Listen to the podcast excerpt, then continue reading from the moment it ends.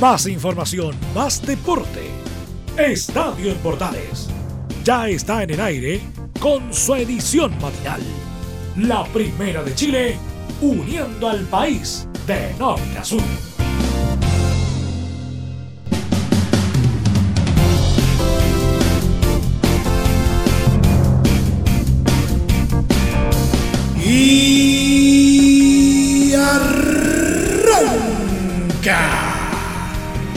Señoras y señores, muy buenos días, bienvenidos una vez más. Y aunque parezca repetido ya desde hace varias semanas en torno a que se está buscando la fórmula que permita retomar el fútbol eh, chileno, ya hay algunas novedades al respecto. La pregunta es, ¿funcionará? Eso está por verse. Pero también tenemos otras eh, cositas interesantes en el ámbito deportivo para el programa del día de hoy.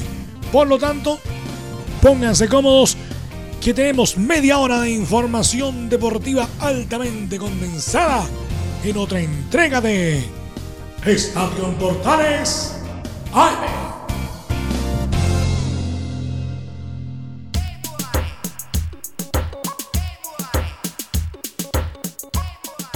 Desde el máster central de la Primera de Chile les saluda Milo Freixas. Como siempre, un placer acompañarles en este horario.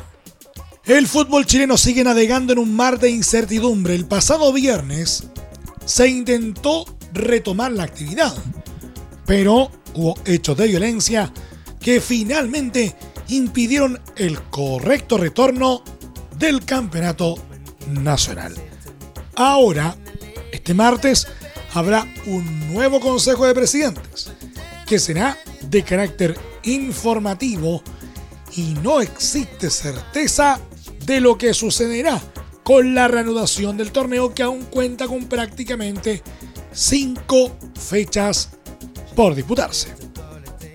Pero también este martes y antes de dicha cita habrá una reunión que podría resultar clave.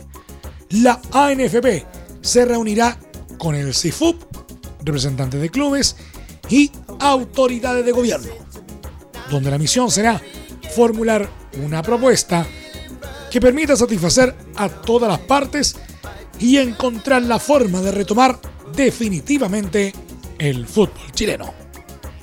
En caso de llegar a acuerdo, esta idea será posteriormente presentada el mismo día en el Consejo.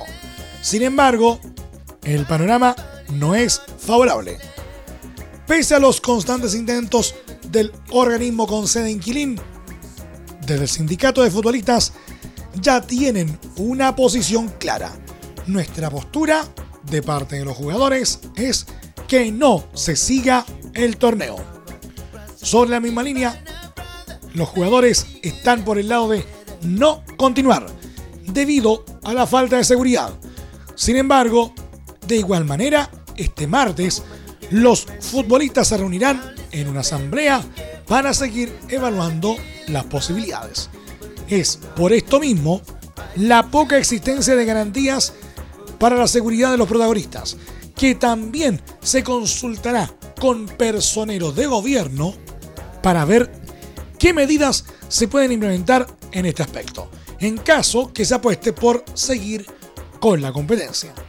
Aunque pese a que la postura de terminar anticipadamente con las competencias tendría una mayoría de adeptos, aún existen complicaciones al respecto, tanto en lo deportivo como en lo económico. En la ANFP ya se manejarían fórmulas para definir lo que suceda con los equipos en las distintas categorías. No habría descensos y habría dos ascensos desde la B y dos desde la segunda división. Además, se buscaría extender el contrato con Turner para seguir recibiendo los dineros del CDF y no perder dos cuotas. Montos significativos para muchos equipos.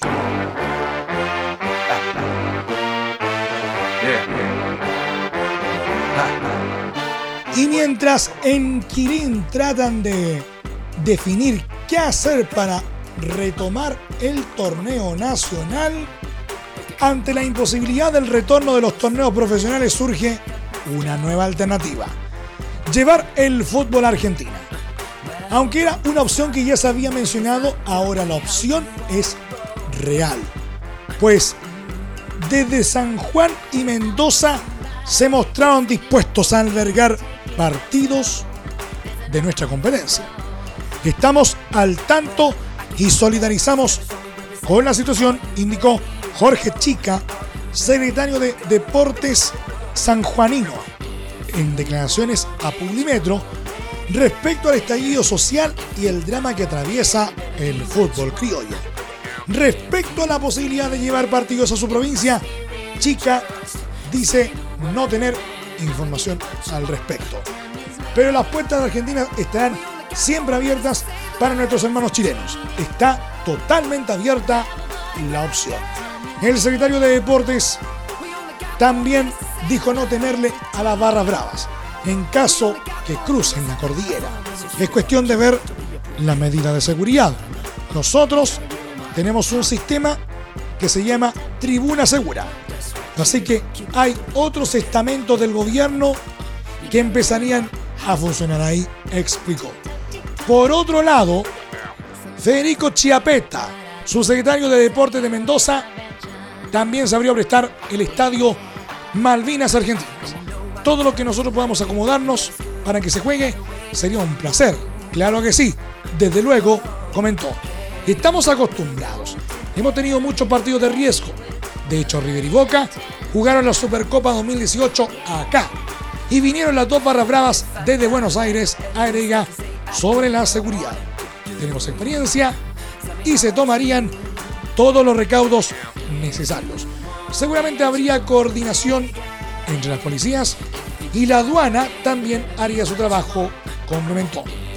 El único problema que advierte Chiapeta es que este martes tenemos una visita de la Conmebol por la Copa América 2020. Porque vamos a hacer sede. Veremos si nos sugieren remodelaciones tenemos algunas obras pequeñas de mantenimiento que las hacemos en el verano, en el receso de nuestro torneo. Muy probablemente en enero, pero está la mejor predisposición cerro. Hoy martes, el Consejo de Presidentes de la ANFP, como ya sabemos, se reunirá para dirimir cómo será el cierre del torneo o si existe la posibilidad de darlo por terminado ante la falta de contingente policial para resguardar los estadios en medio del estallido social que ya superó las cinco semanas en nuestro país. José Luis Navarrete, presidente de Azul Azul, manifestó la postura de Universidad de Chile de cara al Consejo de la ANFP, que se realizará este martes y sostuvo de forma categórica que no jugamos sin público y también se rehusó a la posibilidad de reanudar el fútbol en receso por el estallido social fuera del país. Eso es como hacer un entrenamiento. La U categóricamente no juega sin público. Fuera de Chile, ¿por qué vamos a entregar nuestro fútbol a otro país? Acá tenemos nuestro estadio, instalaciones, cultura y fútbol. Tenemos que lograr un canal que nos permita tener una solución, declaró tras la reunión de directorio este lunes.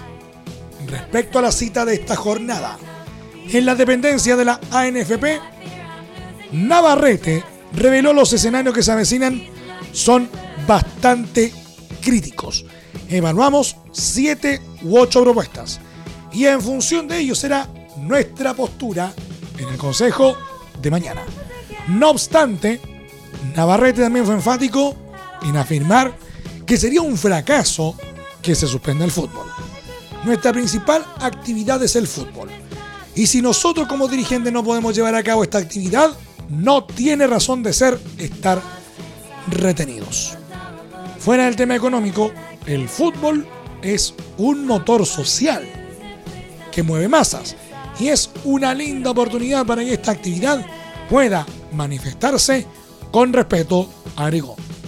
Por último, habló sobre la situación de Universidad de Chile en la tabla, peleando por evitar el descenso, y aclaró que, independiente si conviene o no a la institución que se suspenda el campeonato, nos gustaría jugar en cancha nuestra situación.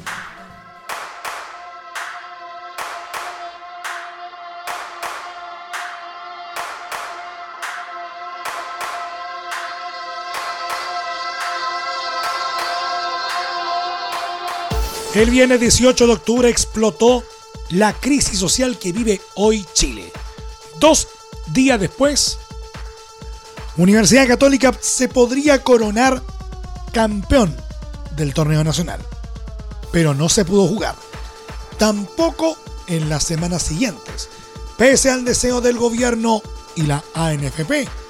La mayoría de los jugadores se ha opuesto a retomar la actividad el fútbol, reflejo de la sociedad, no está ajeno a las desigualdades. La torta, como se dice popularmente, está mal repartida. Nosotros tenemos compañeros que se levantan a entrenar, corren dos o tres horas bajo el sol y después se van a trabajar de Uber porque si solo jugaran fútbol no les alcanzaría para llegar a fin de mes expresó el arquero y capitán de la U, Johnny Herrera. La crisis ha develado la precariedad de las divisiones más vagas del balompié nacional. Ahí no hay autos del año ni concentraciones en hoteles de primera. Abundan, por el contrario, historias de tipos que no viven del fútbol, sino que para él. Tomás Parra tiene 19 años se crió en Villa Francia y desde ahí viajaba a la cisterna para entrenar en las inferiores de Palestino. Lo cortaron en la sub-17 y recaló en Recoleta, de la segunda división profesional. Hace poco cumplió su sueño de debutar. La vida de un futbolista de segunda división no es la misma que un jugador de primera. Obviamente hay más sacrificios, no son los mismos sueldos, la mayoría tiene contratos por el mínimo. Es por eso que tenemos que optar por un segundo trabajo. Por ejemplo, yo soy barbero y trabajo con mi hermano mayor.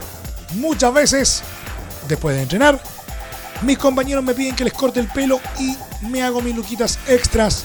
Lo que se gana no es mucho, señaló. Antes de cortar pelo, el volante de contención hizo cuchuflis y ayudó a su abuelo en la feria la realidad de sus compañeros no es distinta. Algunos trabajan limpiando micros, otros instalando televisores. El gran apoyo de Parra, motivacional y económicamente, es su familia. Sin ellos, no podría jugar. Ahora, la situación en la casa no está como quisiéramos, pero siempre se las están rebuscando. Mi mamá es depiladora, mi papá trabaja conduciendo un Uber, entre todos Paramos la olla explica. Desde hace varios años Parra vive en Maipú. Llegar a entrenar a las Condes es complicado. Más aún con estaciones de metro cerradas y calles cortadas. Se levanta a las 6, se junta con un grupo de compañeros de la zona poniente e inician una travesía de al menos 3 horas, si tienen suerte. Muchos jugadores se saltan la micro o el metro porque no tienen cómo pagar. Otros tapan la patente del auto para evitar el tag en la autopista. Algunos llegan sin haber podido tomar un buen desayuno, comenta una fuente del cuadro recoletano. La suspensión del fútbol ha golpeado fuerte a los clubes de la segunda división profesional. Al no recibir dinero del CDF, dependen de la venta de entradas, de algún mecenas y de auspiciadores que se han ido yendo. Independiente de Cauquenes, por ejemplo, había anunciado su retiro de la categoría hace unas semanas por estar quebrado económicamente. San Marco de Arica, líder del campeonato, también sufre. El plantel y el cuerpo técnico emitieron un comunicado en el que hablaron sobre lo duro que ha sido este tiempo. Están emocionalmente desgastados angustia, incertidumbre y cansancio. Son sentimientos que hoy nos embargan frente a la compleja situación ciudadana que ha afectado a todos los chilenos y en ese sentido el fútbol no ha sido una excepción, expresaron. Los contratos eran hasta el 16 de noviembre, fecha de término de la competencia. Y ha habido problemas con los arriendos, por lo que varios han tenido que hacer volver a sus familias a las ciudades de origen. Nosotros les tenemos los arriendos al día, pero los contratos habían hecho hasta el 16 de noviembre y los propietarios les están pidiendo los departamentos. Nosotros les hemos dicho que vamos a cancelar el otro mes si se pasa. Pero ellos están preocupados porque la mayoría son de afuera. Toda la segunda división está igual. Incluso peor que nosotros. Los clubes están desesperados. Lo único que quieren es que se termine el campeonato, manifiesta el presidente Carlos Ferri. Para el dirigente no se puede seguir jugando. La seguridad no está garantizada. Los Bravos del Morro, barra del club, despegaron un lienzo en el que se leía calles con sangre, calles sin fútbol. La suspensión ha afectado económicamente de manera terrible. Perdimos los pasajes de dos compras que habíamos hecho para Colchagua y Recoleta, que no se jugaron. Y no hubo forma de recuperar los dineros. Se sigue aplazando y no se ve ninguna solución. No creo que se pueda seguir jugando. Cada vez se complica más la situación. Inventen lo que inventen, no se va a poder jugar, apuntó Ferry. La incertidumbre carcome a toda la división. Tomás Parra afirma que hay inquietud y que conversa a diario con sus compañeros de Recoleta. A ellos les conviene seguir jugando, no solo por lograr el objetivo de ascender. Seguimos entrenando, pero sin tener mucha claridad de lo que va a pasar con el campeonato. Ahora se habla mucho de que se podría parar definitivamente. Estamos todos con la incertidumbre de cuándo nos van a finiquitar, si van a pagar los sueldos. Tenemos la mente ocupada en otras cosas más allá de lo futbolístico. Agrega, en el camarín se habla de que ojalá se alargue lo más posible el campeonato y así poder agarrar un sueldo más y que el finiquito sea lo más alto posible, que no sea ahora para no quedar tantos meses sin trabajo. Seguir con la chance de subir, no queremos que se pane porque tenemos un objetivo. Parra relata que a veces no hay agua caliente en las duchas, que las canchas son malas y que llega con dolores en la espalda luego de los largos viajes en bus a regiones. ¿Qué lo sostienen? Él mismo lo explica. La pasión por la pelota. Yo soy joven, me mantiene vivo el sueño. El querer llegar a primera es el anhelo desde que uno es niño. Es por lo que tanto he luchado. Me ha costado. Es lindo cuando las cosas se dan, sabiendo todo lo que hemos pasado. Hoy, él y sus colegas se sienten en el limbo. ¿Quieres tener lo mejor y sin pagar de más? Las mejores series de televisión, los mejores eventos deportivos, equipo transportable, películas y series 24/7. Transforma tu TV a Smart TV. Llama al 973-718989. Twitter arroba panchops. ¿Necesitas promocionar tu marca o producto? Anunciar en la primera de Chile es rápido, fácil, con cobertura nacional y no cuesta tanto. Contáctanos al correo comercial arroba radioportales.cl. Tenemos una propuesta a tu medida, porque en la Portales te queremos escuchar. Entre Marco Grande y Marco Chico, media vuelta y vuelta completa. Escuchas Estadio en Portales en la Primera de Chile, uniendo al país de norte a sur.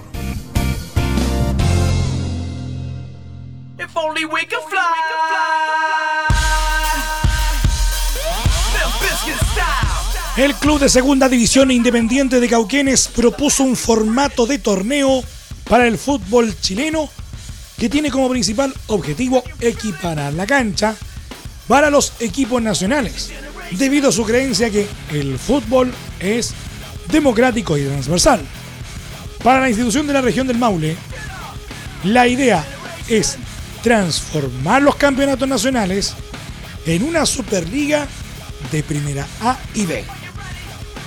En el caso de la A, con 24 equipos, los actuales, más los que marchan en los 8 primeros puestos del torneo por el ascenso. La primera B, en tanto, se jugaría con los 8 elencos que actualmente están ubicados en las últimas posiciones del torneo, más los 11 elencos de segunda división y 3 ascendidos desde la tercera división A. Para Michael Ortega, presidente de Independiente de Cauquenes, esta propuesta es totalmente viable debido a que llega a equiparar los campeonatos y la cancha para clubes más necesitados deportiva y económicamente. Además de eso, hace una transformación social respecto a cómo ciudades enteras estarían volcadas al fútbol por cambiar de división y hacerlo más justo, sostuvo. Hay que seguir el ejemplo de algunos países como Argentina Brasil, donde se juega esta Superliga.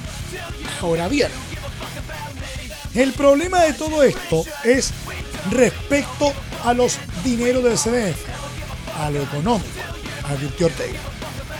Pero estamos en una contingencia social donde los capitanes de los equipos más grandes hablan de que hay que estar con el pueblo, donde dirigentes hablan, donde la NFP pone por un Chile más justo, equiparando la cancha para todos los clubes, prosiguió. Luego, recordó que por estatuto no tenemos derecho a voz ni voto en los consejos de presidentes, pero sí tenemos el derecho de dar nuestra propuesta y ojalá algún presidente de un club que tenga voz y voto pueda tomar nuestra propuesta y plantearla, culminó.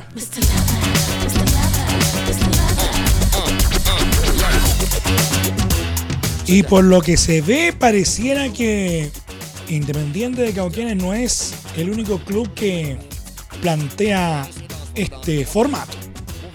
El director técnico de Cobreloa, Víctor Rivero, aseguró que le gustaría que el 2020 se dispute una Superliga de 32 equipos en caso que este martes el Consejo de Presidentes de la ANFP decida ponerle punto final a los torneos de este año. Hay alternativas que son bastante atractivas con el tema de hacer un campeonato en el que puedan participar los 32 equipos. Para poder jugar con equipos de primera división y que los equipos vayan a provincia, dijo el entrenador, sobre la posibilidad de funcionar sobre la posibilidad de fusionar las dos divisiones principales del fútbol chileno. Creo que sería una buena alternativa, considerando que es difícil que termine en cancha. En primera B hay 10 elencos con posibilidad de ascender, así que solo sería complicado definir el tema de los cupos internacionales, agregó. A diferencia de lo que plantea Independiente de Cauquenes, que es lo que veíamos en la nota anterior, que propone una primera división de 24 equipos y una primera B con 22, Rivero insiste en una Superliga de 32 equipos y repasó a la Copa Chile. Siendo justos, la Copa Chile que da un cupo internacional no es atractiva, por lo que un torneo de 32 equipos sería bueno.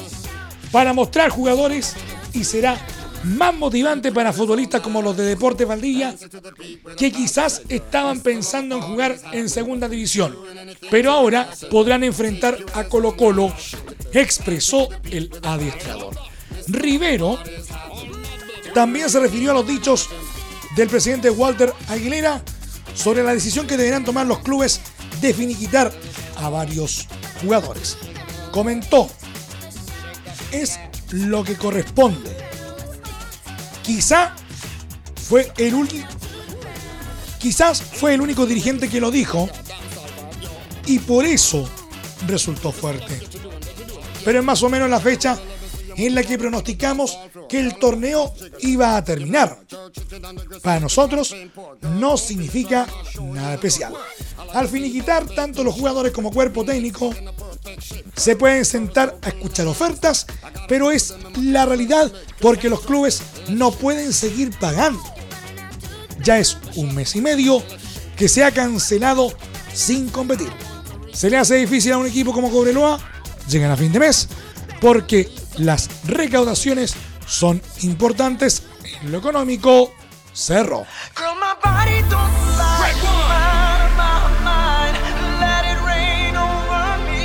Y para cerrar no podía faltar al menos una notita de nuestro polideportivo. La selección chilena sub-17 hizo este lunes su estreno en el sudamericano masculino de la categoría de básquetbol que se desarrolla en nuestro país y no pudo hacerlo con una victoria. En un duelo reñido hasta el final, el Quinteto Nacional sufrió una derrota por apenas un punto tras inclinarse por 68-69 ante Ecuador en un duelo disputado en el CO2 en Santiago. Mateo Moncayo y Janer Arcila brillaron en el cuadro rival, aportando con 20 puntos cada uno. Mientras que el más destacado de Chile en este aspecto fue Felipe Inyaco con 17. Cabe recordar que Chile integra el grupo A, donde también está Brasil, libre esta primera fecha, precisamente su próximo rival, el miércoles 27 de noviembre a las 17 horas en el mismo escenario, cuando cierra su participación en la fase grupal. En este sudamericano avanzan los dos primeros equipos de cada zona semifinales y las tres mejores selecciones del torneo sacarán pasajes para el premundial 2020.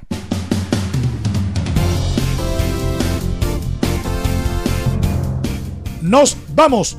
Gracias por la sintonía y la atención dispensada. Hasta aquí nos llegamos con la presente entrega de Estadio en Portales en su edición AM a través de las ondas de la Primera de Chile. Les acompañó Emilio Freixas. Muchas gracias a quienes estuvieron con nosotros en el 1180M a través de la Deportiva de Chile Radiosport.cl y también a través de nuestros medios asociados en todo el país. Continúen disfrutando de la programación de Radio Portales. Más información luego a las 14 horas en la edición central de Estadio Portales junto a Carlos Alberto Bravo y todo su equipo. Recuerden que a partir de este momento, este programa se encuentra disponible a través de nuestra plataforma de podcast en Spotify. Búsquenos como Estadio en Portales. Que tengan todos un muy buen día. Más información, más deporte. Esto fue Estadio en Portales, con su edición matinal. La primera de Chile, uniendo al país de norte a sur.